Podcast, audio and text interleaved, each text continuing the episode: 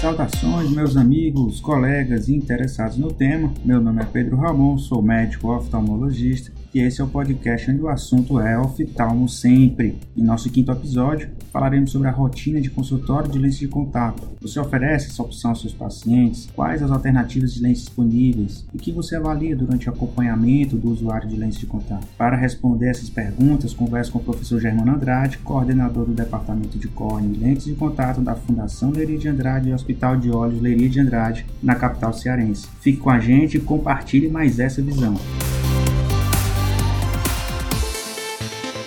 Então, professor Germano, seja muito bem-vindo aqui ao nosso podcast. É um grande prazer recebê-lo. Fico muito contente com a presença aqui do senhor para tirar nossas dúvidas. Oi, Pedro Ramon. Oi, você que está nos ouvindo. É um prazer participar desta conversa e poder tentar, de certa forma, falar um pouco mais e esclarecer algumas dúvidas sobre lente de contato, que é uma febre, uma paixão que eu tenho, é adaptação de lente de contato e acredito que eu possa tentar ajudar vocês em alguma coisa. Com certeza, professor. Muito obrigado. Professor, para iniciar, é, eu sempre faço uma perguntinha assim, meio que para posicionar a gente mais ou menos no cenário do assunto. Então, a primeira pergunta é como atualmente, se existe alguma estimativa de quantos pacientes são usuários de lente de contato nas rotinas oftalmológicas, que tipo de perfil são esses pacientes? De uma maneira geral, as estatísticas no Brasil nem sempre são tão boas. A gente tem muito mais estatísticas de fora do que, na realidade, estatísticas nacionais. No entanto, nas pesquisas assim, levantadas pelos próprios laboratórios, o que se encontra no Brasil é em torno apenas de 2% da população brasileira faz uso de lente de contato. Então, se a gente pegar dentro da nossa população 2%, é uma quantidade muito pequena. E isso serve para a gente ver, pelo lado otimista, que nós nós temos um mercado muito aberto, um mercado que nos deixa com uma condição muito boa da gente participar dele, já que pouca gente ainda faz uso de lente de contato no nosso país e que não deixa de ser uma porta aberta para a gente investir nesse ramo. Verdade. De maneira geral, quais são os tipos que hoje tem no mercado que o senhor acaba utilizando mais? O mercado de lente ele avançou muito. A indústria ultimamente tem lançado muito, muito tipo de lente. Hoje você conta com lentes que são gelatinosas, de uso diário, de uso semanais, de uso anual e lentes de cor, lentes cosméticas. Quer dizer, você tem muita lente na área de lente de contato gelatinosa e muita coisa boa na lente de contato rígida. Hoje você tem desenhos de lentes corneanas, semicorneanas, lentes lentes esclerais. Então nós temos um gama de lentes para que a gente consiga sempre encontrar a lente correta para o nosso paciente que está querendo ou interessado no uso de lente contato. Desde o uso simples para um esporte ao ponto também de você ter uma lente que venha recuperar a visão do paciente. Assim, professor, realmente hoje tem um arsenal muito grande, né? Na minha prática de oftalmologista geral, é que o carro-chefe, claro, são as gelatinosas, né? Mas na prática do senhor confere isso mesmo, o senhor acaba usando bastante. É, a gente não tem como tampar o sol com a peneira. Realmente, ao nível mundial, a lente de contato mais usada são as lentes de contato gelatinosas. A lente uhum. de contato gelatinosa, pelo seu conforto, ela é a lente mais usada no mundo. No entanto, nem sempre conforto significa ser a melhor lente para o olho. E as lentes rígidas, embora não proporcionem o mesmo conforto que a lente gelatinosa proporcionam, acabam sendo as lentes mais indicadas para que se possa fazer uso. Eu sei que a gente tem um desafio enorme para convencer o paciente, muitas vezes convencer até nós mesmos, médicos oftalmologistas, que esse tipo de lente é a melhor lente para o nosso paciente. Mas de uma maneira geral, eu diria que toda e qualquer lente de contato que vai ser adaptada deveria passar pelo exame de um médico oftalmologista. Afinal, uma lente de contato pode causar problemas e esses problemas, dependendo da gravidade, podem levar à cegueira. Isso, entendi. Em situações em termos de faixa etária, professor, tem alguma restrição ou o que, que o senhor considera que dá para usar em termos de faixa etária? Assim? Ramon, não existe uma idade que você possa dizer como o usuário ideal. Eu tenho pacientes que são recém-nascidos, menores de um ano de idade, que fazem uso de lente de contato, pacientes crianças que são operados de catarata, catarata infantil, catarata congênita, e não conseguem ter suporte de fazer uma lente intraocular, essas crianças têm que fazer uso de uma lente de contato para evitar um problema que é a ambliopia, como a gente sabe. Para o leigo, a ambliopia seria como se o olho não desenvolvesse bem a área neurológica da visão. Então ele não consegue, mesmo com a correção, ter uma boa visão. Então a lente de contato nesses casos entra como um estímulo para a visão, para no futuro ou sem fazer um implante de lente ou mesmo resolver para o resto da vida o problema de visão daquele paciente. E também tem um pacientes com 80 anos que são pacientes que também podem apresentar alterações por conta de não implante de lente intraocular e pacientes que apresentam quadros corneanos como desepitalização recorrente da córnea e aí você ter que fazer uso de uma lente de contato terapêutico ou mesmo uma lente de contato para visão. Então daí a gente pega extremos, crianças recém-nascidas e você pega idosos acima de 80 anos fazendo uso de lente de contato. Mas o alvo em geral são pacientes da adolescência até em torno da melhor idade, que eu não sei quem foi que inventou essa história de melhor idade que chega depois dos 50 anos. Professor, aqui a gente vai voltar sempre, nosso público-alvo realmente são residentes, são fellows, uma vez ou outra vai algum profissional de saúde também interessado, para o senhor não se preocupar muito com as descrições para os leigos e tal. Ótimo, ótimo. A pergunta é a seguinte, todo mundo que usa óculos é potencial candidato ao uso de lente de contato? Teoricamente, sim. Se você considerar uma ametropia, ela poderia ser corrigida com óculos ou com uma lente de contato, né? A gente falando única e exclusivamente em questão refracional. No entanto, a gente tem que olhar o olho não só como uma parte refrativa, a gente tem que olhar o olho como um todo maior. Vai depender do exame oftalmológico que você fizer, daí a importância da adaptação de lente ser feita por um oftalmologista, porque ele é quem vai decidir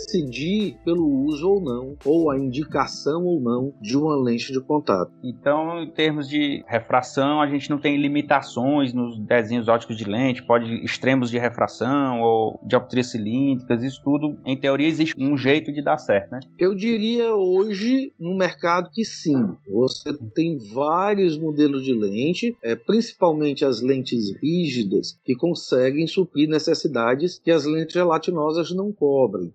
Astigmatismo elevados, irregularidades corneanas. Então, as lentes rígidas, hoje, com os desenhos que nós temos no mercado oferecido pela indústria, com certeza eu arriscaria dizer que a gente sempre terá uma lente que vá fazer o paciente enxergar melhor casos especiais do que o que se enxergaria com óculos. Então, dentro dessa ótica, eu acredito que sim, que todo olho teria a lente para ele usar. Cabe sim. uma série de outros fatores, como conforto, como a própria motivação do paciente para vir usar ou não a lente de contato. De contraindicações que senhor acha mais comum na prática mesmo, professor, no consultório, quais que o senhor encontra? Bom, se você pegar alguns casos especiais, como blefarites muito intensas, alterações do epitélio corneano, como erosões recorrentes, uma série de coisas assim, tirando as lentes cartáveis nesse caso, você tem que ter um certo cuidado com a adaptação da lente de O ideal muitas vezes é que você trate para que você possa pensar numa adaptação da lente de contato. Outro fator seria o ambiente de trabalho, onde este possível usuário faz suas tarefas diárias e as pessoas com dificuldade no manuseio. Muitas vezes a pessoa mora só, não tem uma pessoa para auxiliar e tem uma dificuldade no manuseio da lente, também esses pacientes não seriam o ideal para fazer uso de lente de contato. Entendi. De contraindicação formal, assim, professor, tem de cara, assim, alguma que geralmente aparece no consultório? A contraindicação mais formal, Pedro, seria a questão do olho seco. Uhum. Né? O olho seco me complicaria muito a questão do conforto ocular. Embora que hoje você tem as lentes esclerais onde estão sendo usadas para uma das coisas piores que tem em relação ao olho seco, que é a síndrome de Jogren. Então, na síndrome de Jogren, eu tenho alguns pacientes que fazem uso de uma lente escleral como um tipo de tratamento ou alguma coisa para melhorar um pouco aquele olho seco, já que quando você faz a adaptação da lente de contato escleral, ela vai ser adaptada com a solução, muitas vezes solução salina, o nosso soro fisiológico, entre a córnea e a lente. Então aquilo criaria uma câmera úmida para aquela córnea sofrida e em termos melhoraria a parte visual desse paciente. Mas nós estamos falando em coisas assim, com uma lente escleral não é uma coisa para todo paciente. Então, ao meu ver, a maior contraindicação para o uso da lente contato, seja ela qual for, seria o olho seco. Evidentemente, se você pegar as outras alterações, como infecção ocular, como uveíte, como uma série de outras coisas, isso aí entraria no quadro também de contraindicações. Entendi, entendi. A que tipo de paciente o senhor evita, ofereceu, desencoraja o uso de lentes? Aqueles pacientes que, por mais que tenham um olho favorável, vamos dizer assim, um exame favorável, o senhor ainda evita ou desencoraja ele a usar a lente de contato? Muitas vezes a adaptação de uma lente de contato é uma questão também de motivação. Se você pega um paciente que está totalmente desmotivado para usar a lente de contato, isso aí vai ser um grande desafio para você e quase você sabendo que está começando com a guerra perdida. No entanto, se você tem a menor assim, interesse do paciente em tentar fazer uso tentar adaptar uma lente de contato, aí o jogo muda um pouco de figura. Mas eu diria que a motivação do paciente paciente, para mim seria o fator hoje em dia mais importante em relação a iniciar ou não iniciar o uso da lente. Não confunda também desmotivação com desinformação. Muitas vezes você, como médico oftalmologista, deixa de informar o seu paciente sobre a possibilidade do uso de uma lente de contato. Então ele nem sequer foi motivado ou nem sequer foi indagado sobre a possibilidade de fazer uso da lente de contato. Então, não não confundir desmotivação com desinformação. Isso, isso é isso a gente vê com frequência mesmo, professor, realmente. Uma próxima pergunta: como que é a rotina na prática do candidato a primeiro uso? Ele chega no consultório do senhor, faz avaliação, vamos dizer que ele já fez, o senhor aprovou, ele está motivado. Como que o senhor faz esse primeiro contato dele com essas lentes? Esse aí seria o filé. O paciente que chegar no seu consultório já vem motivado, já vem lhe procurando para fazer uso da lente, aí o cara deixou a bola na marca do pênalti para você e acha que tirou até o goleiro do gol, porque aí você não vai se não quiser, né? Então aí é você indicar a lente correta e saber o motivo pelo qual ele quer fazer uso daquela lente. Então, se é uma senhora que vem para o casamento da filha, quer usar aquilo ali eventual, você não vai passar uma lente rígida para essa pessoa. Evidentemente que você vai indicar uma lente gelatinosa de uso descartável, né? Porque ela vai usar uma vez ou outra. Já se é um jovem que chega lá nos seus 14, 15 anos de idade, querendo tirar um óculos para passar para uma lente, não tendo astigmatismo, não tendo uma alteração ocular, eu já tentaria iniciar com a lente de contato rígida. Ah, doutor Emmanuel, mas você vai começar com a lente rígida? Eu tenho que tentar o melhor para o meu paciente. E normalmente uma 14, 13 anos de idade, que é a idade que hoje em dia a gente está começando a ver as crianças deixarem de ser crianças e passarem por uma fasezinha mais de moças, então já interessa um pouco o lado beleza, um pouco mais tirar o óculos do rosto, essas coisinhas todas. Então a gente já teria que pensar numa saúde futura para esse olho. E muitas vezes quando você explica aos pais a real situação de uma lente rígida e a real situação de uma lente gelatinosa, o que cada uma pode proporcionar para o olho do filho, na grande maioria quando você faz uma boa explicação você consegue adaptar mais as lentes rígidas, que vão dar realmente uma saúde ocular mais para frente, mais prolongada para esses pacientes, tá? Então é assim, vai depender um pouco da situação, você entender pela motivação o que é que aquele paciente quer e está esperando daquela lente contato, né? Agora, se o paciente não chega te procurando, eu costumo dizer o seguinte: nós atendemos a base da oftalmologia, é o consultório do dia a dia, onde a gente faz a refração. Se você encontra um paciente paciente que tem uma ametropia e você faz a prescrição correta de um óculos e não chega a perguntar ou a indagar se ele teria o interesse de fazer uso de lente de contato ou pelo menos experimentar uma lente de contato, você deixou de ter a possibilidade ou de fazer a possibilidade de dar um encantamento para esse paciente. Então, eu diria que é uma obrigação de todo médico oftalmologista oferecer ou informar sobre lente de contato. Uma rotina bem simples, que poderia até aumentar um pouco o seu movimento em relação à lente, é colocar uma pergunta à sua atendente fazer ao seu novo paciente se ele tem ou não interesse ou se já é usuário de lente de contato. E aquilo ali já lhe deixaria uma anotação da possibilidade de você oferecer ou não, ou mesmo conversar sobre lente de contato com aquele paciente. Show, legal, legal. De exame de consultório mesmo, o que, que o senhor dá de dica, assim, na prática do senhor? Ah, vem um paciente de primeiro, possível começar a usar, o que, que a gente deve procurar lá no exame? O exame básico é o exame oftalmológico bem feito. Você vê a acuidade visual. Muitas vezes o paciente chega no seu consultório com a baixa de acuidade visual e que ele tem alguma ambliopia e ele acredita porque alguém chegou para ele e falou que você colocou uma lente e deu visão e ele vai ficar enxergando da mesma forma. Então testar a acuidade visual, que é uma coisa básica do dia a dia do consultório, fazer um bom exame à lâmpada de fenda, ver se essa córnea não tem alguma alteração, dar uma olhadinha na lágrima, fazer um boot que não é um teste muito difícil de qualquer um fazer. Todo oftalmologista tem uma fluoresceína dentro do seu consultório, então aquilo ali você fazer um bootzinho rápido, não vai tirar nada do olho de ninguém, nem causar problema para ninguém, então você teria uma boa noção sobre o tempo de lágrima daquele paciente. E os exames mais complexos seriam a topografia, se possível, uma paquimetria, uma microscopia especular de base, para que você, durante a sua adaptação, você tenha um controle das alterações que possam ou não estar acontecendo naquele olho. Pronto, era essa a minha próxima pergunta. Se o senhor usa de rotina para um paciente primeira vez, né, um possível candidato, algum exame complementar? É, como eu já te disse, eu gosto de ter a base para que uhum. você possa estar tá acompanhando dentro da sua adaptação se você, com a adaptação da lente de contato, está causando algum dano para aquele olho, principalmente nas lentes gelatinosas, que a gente sabe pelo menor fornecimento de oxigênio para a córnea, aquelas lentes podem causar um dano maior em termos de endotélio, seria uma perda bem mais grave do que uma perda epitelial ou alguma coisa assim. De paciente que já está em uso rotineiro, como é que o senhor vai acompanhando, como é que esses pacientes que o senhor diz que são bem tranquilos, são os mais favoráveis, como que o senhor acompanha eles em termos de exame, de tempo, exames complementares?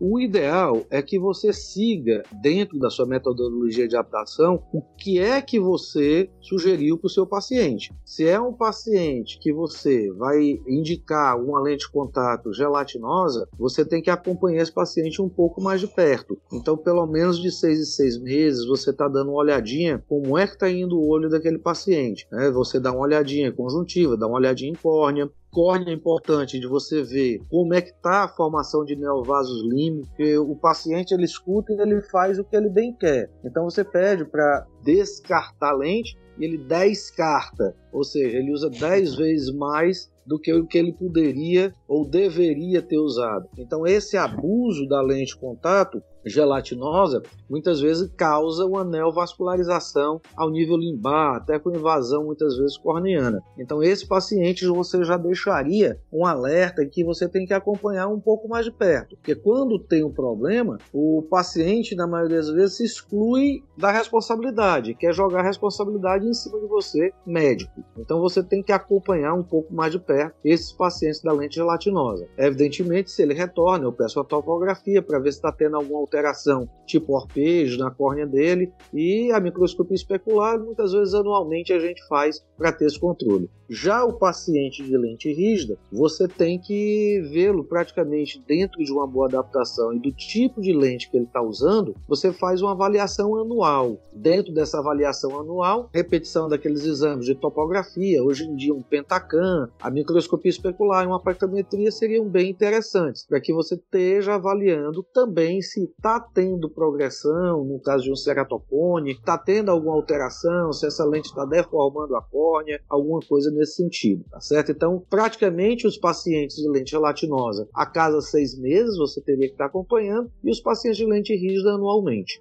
Legal, entendi. Bacana. Quando durante o acompanhamento o senhor deu o exemplo aí de uma possível progressão ou você vai que tem alguma alteração refracional, como geralmente o senhor segue uma conduta? E também aproveitando, quando essa alteração refracional é a presbiopia chegando também, como o senhor faz? É, no modo geral, não vamos falar ainda dos pacientes presbitas, só um por minuto. O que você é. tem que ver é se essa lente de contato ela está te dando alguma alteração corneana. E se ela estiver dando alguma alteração, qual é essa alteração que ela está causando? Então aí você substituir ou ajustar essa lente ao olho do paciente. Né? Isso Sim. aí é questão de você ter que ver o conforto que aquele paciente está sentindo. Muitas vezes na gelatinosa você vai olhar e ver o orpejo, como eu estou te falando. Pode ser uma lente que esteja um pouco mais plana e está fazendo um toque maior nessa córnea. Infelizmente na gelatinosa a gente tem muito pouca opção de alteração, a não ser as lentes que são torneadas, que são lentes que hoje são pouco usadas no mercado, mas ainda existem. E no caso das lentes rígidas, muitas vezes o conforto excessivo nos leva para um canto que muitas vezes está uma lente apertada e essa lente está com pouco movimento no olho. Então você tem que estar tá alerta também um pouco a isso. Falando da presbiopia, a presbiopia é um grande desafio,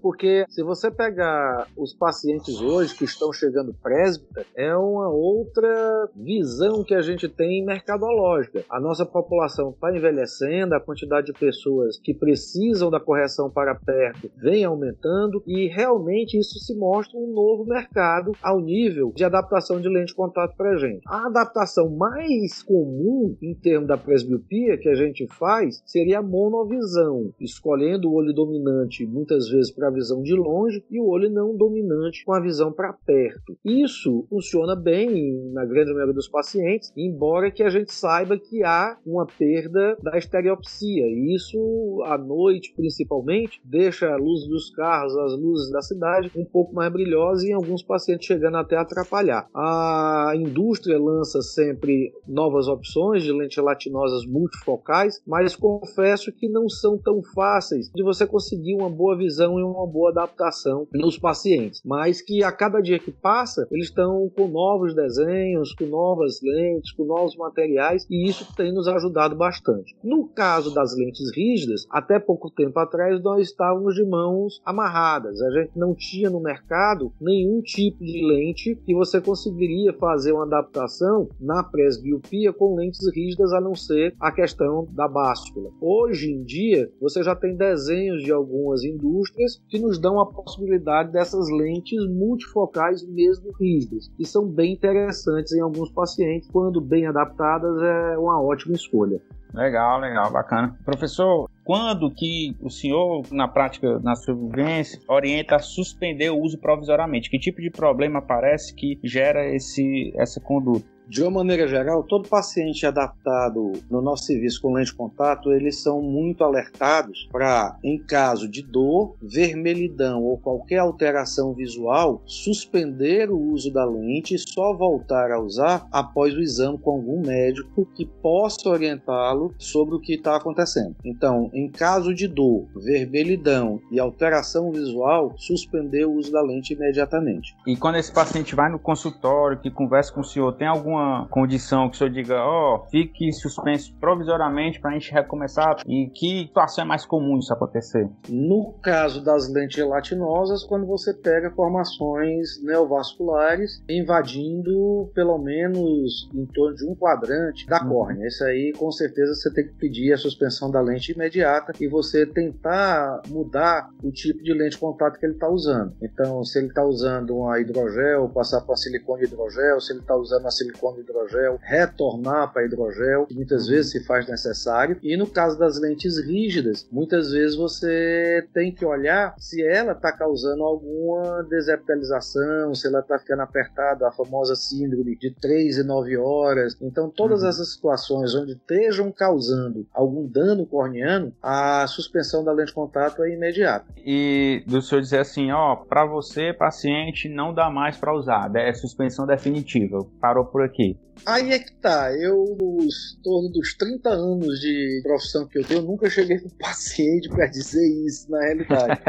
o que normalmente eu tento dizer é que a gente tem que mudar o tipo de lente. Joia. Muitas vezes são pacientes da lente gelatinosa que, para continuarem usando a lente, a hum. opção deles seria a lente rígida, que eu não aconselharia mais o uso da lente de contato naquele olho, naquela situação. Então, basicamente, é esse tipo de paciente. E em caso extremo, aqueles pacientes com avanço do ceratocone muito grande, onde você vai chegar ao ponto de você não ter um equilíbrio, uma sustentação daquela lente. E em caso de hidrópsia, evidentemente que você tem que suspender o uso da lente contato.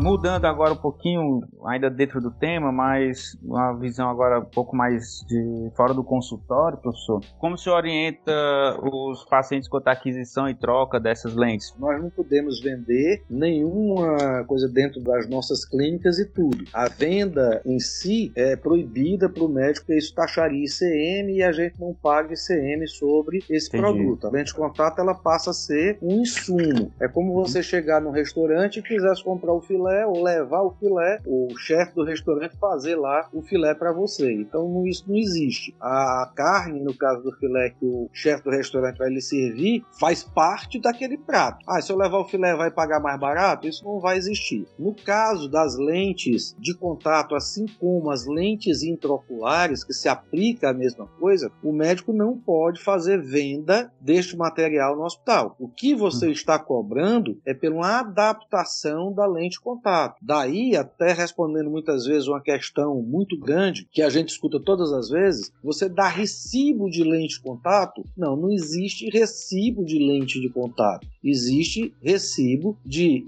adaptação de lente de contato honorários médicos. Daí a importância de realmente a lente ser avaliada pelo oftalmologista, não pela secretária, não pela esposa do médico ou por quem seja. Ela tem que ser vista pelo médico, só pode ser entregue ou deixar o paciente ou habilitar o paciente a vir a fazer uso depois da avaliação médica.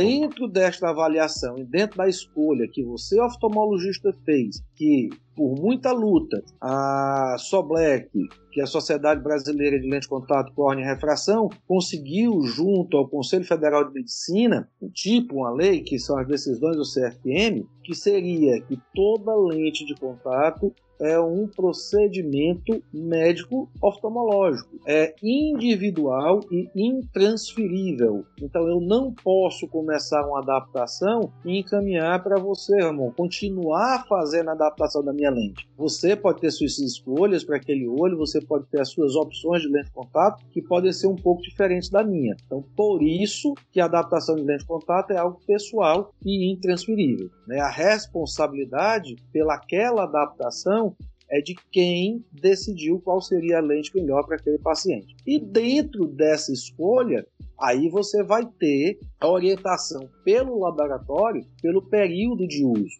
Se é uma lente que ela é para ser de uso diário, você tem que fornecer ao seu paciente uma quantidade de lentes que ele vai poder usar durante o período em que você está pensando em deixá-lo fazendo uso daquilo. Em média, eu tento colocar para um ano. Ele vai usar o quê? Três vezes por semana? Então calculo quantas vezes ele vai usar aquela lente, ou no futebol, ou numa reunião social, que seja, eu procuro calcular a quantidade de lentes que ele vai levar para casa para usar durante o ano. Se seria uma lente de descarte mensal, você vai ter que dar lentes que deem suporte para ele por um ano ou pelo período que você decidir, para que ele retorne e você possa avaliar. Se é uma lente anual, ele volta com seis meses para você ver como é que está aquela lente e volta com um ano para fazer a nova lente de contato para ele. Se é uma lente rígida, ele volta anualmente para você ver como é que está a condição daquela lente, se ela tem depósitos, se a lente está empenada, como a gente chama, que ela perdeu a forma por conta da limpeza, se ela está causando algum dano para aquela córnea, para que você possa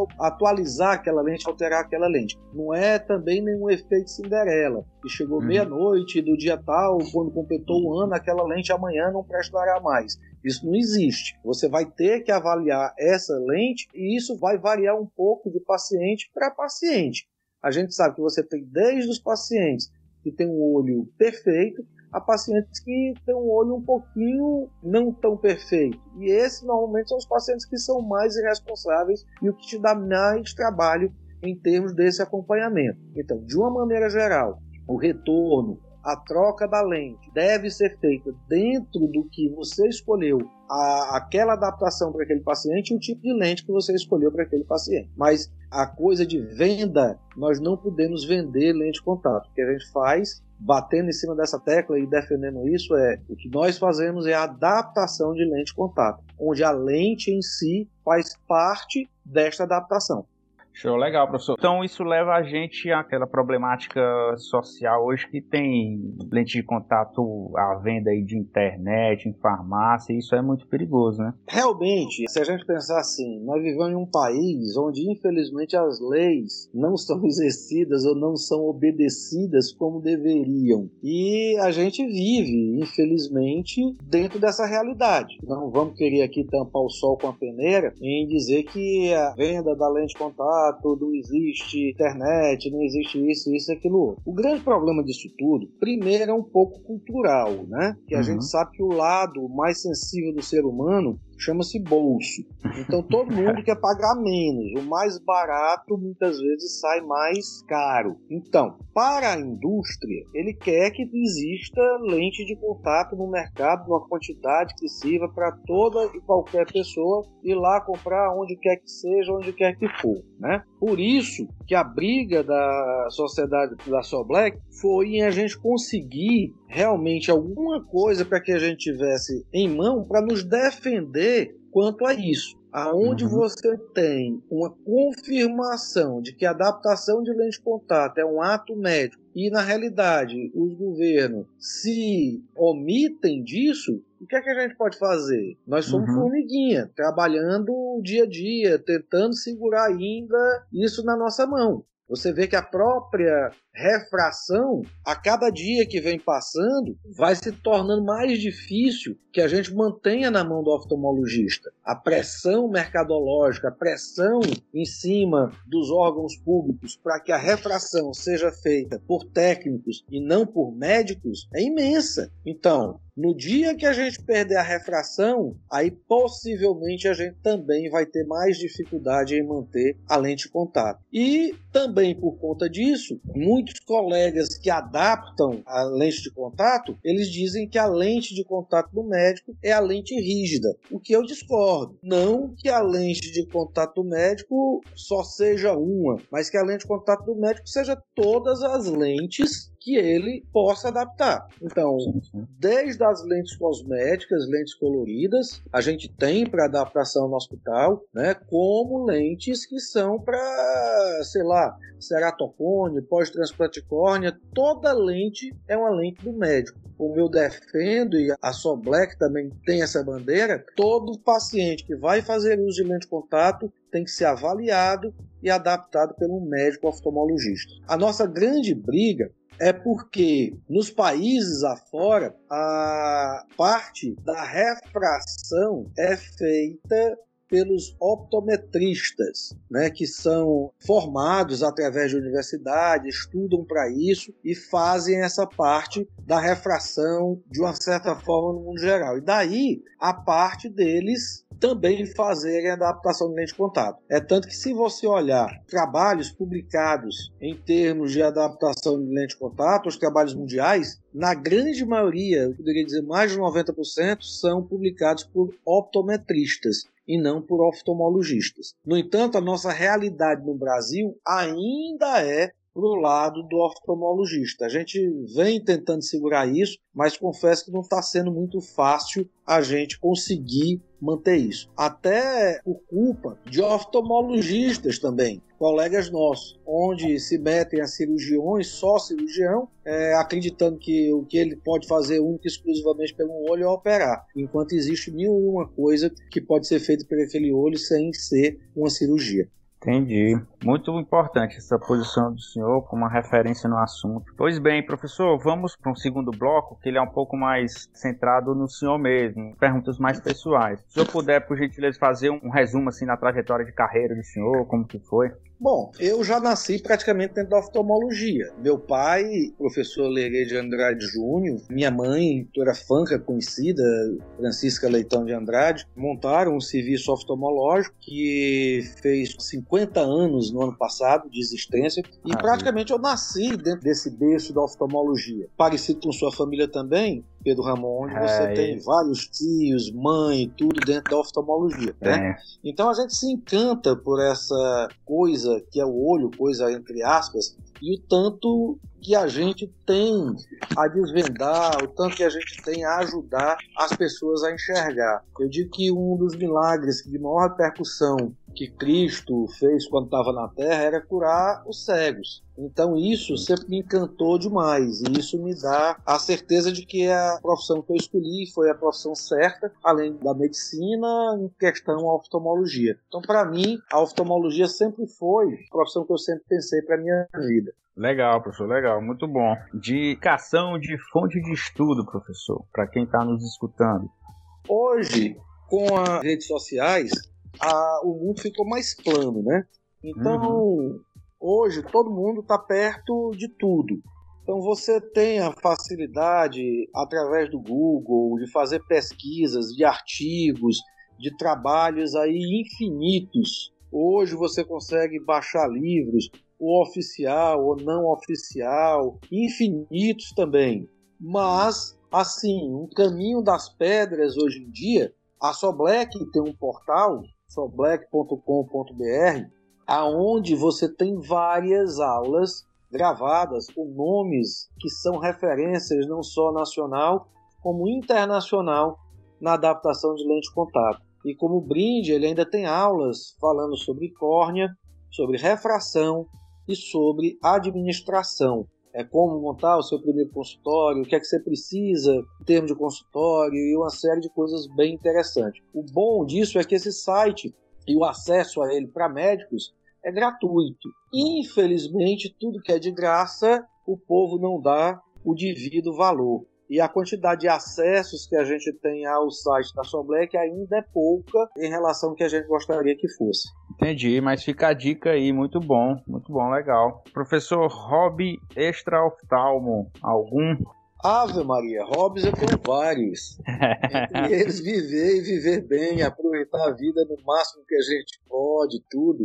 Ah, eu, eu sou meio para quem me conhece, sabe o tanto que eu gosto da vida, que eu gosto de aproveitá-la. Então, é, foi hobby, foi qualquer coisa de brincadeira e de alegria, para mim é um motivo de estar tá participando dele. Gosto muito de pescar, gosto muito de bater papo com os amigos, gosto de jogar tênis, gosto de jogar conversa fora, gosto de viajar como todo mundo. Eu gosto um pouco de tudo, gosto de música, agora inventei de aprender a tocar o ukulele, já toco um pouco de violão, quer dizer, é tentando manter a cabeça e a mente ativa, sempre tentando aprender alguma coisa nova. Muito legal, beleza, professor. Então, estamos chegando no finalzinho. Algum projeto futuro aí que o senhor queira expor, queira falar sobre?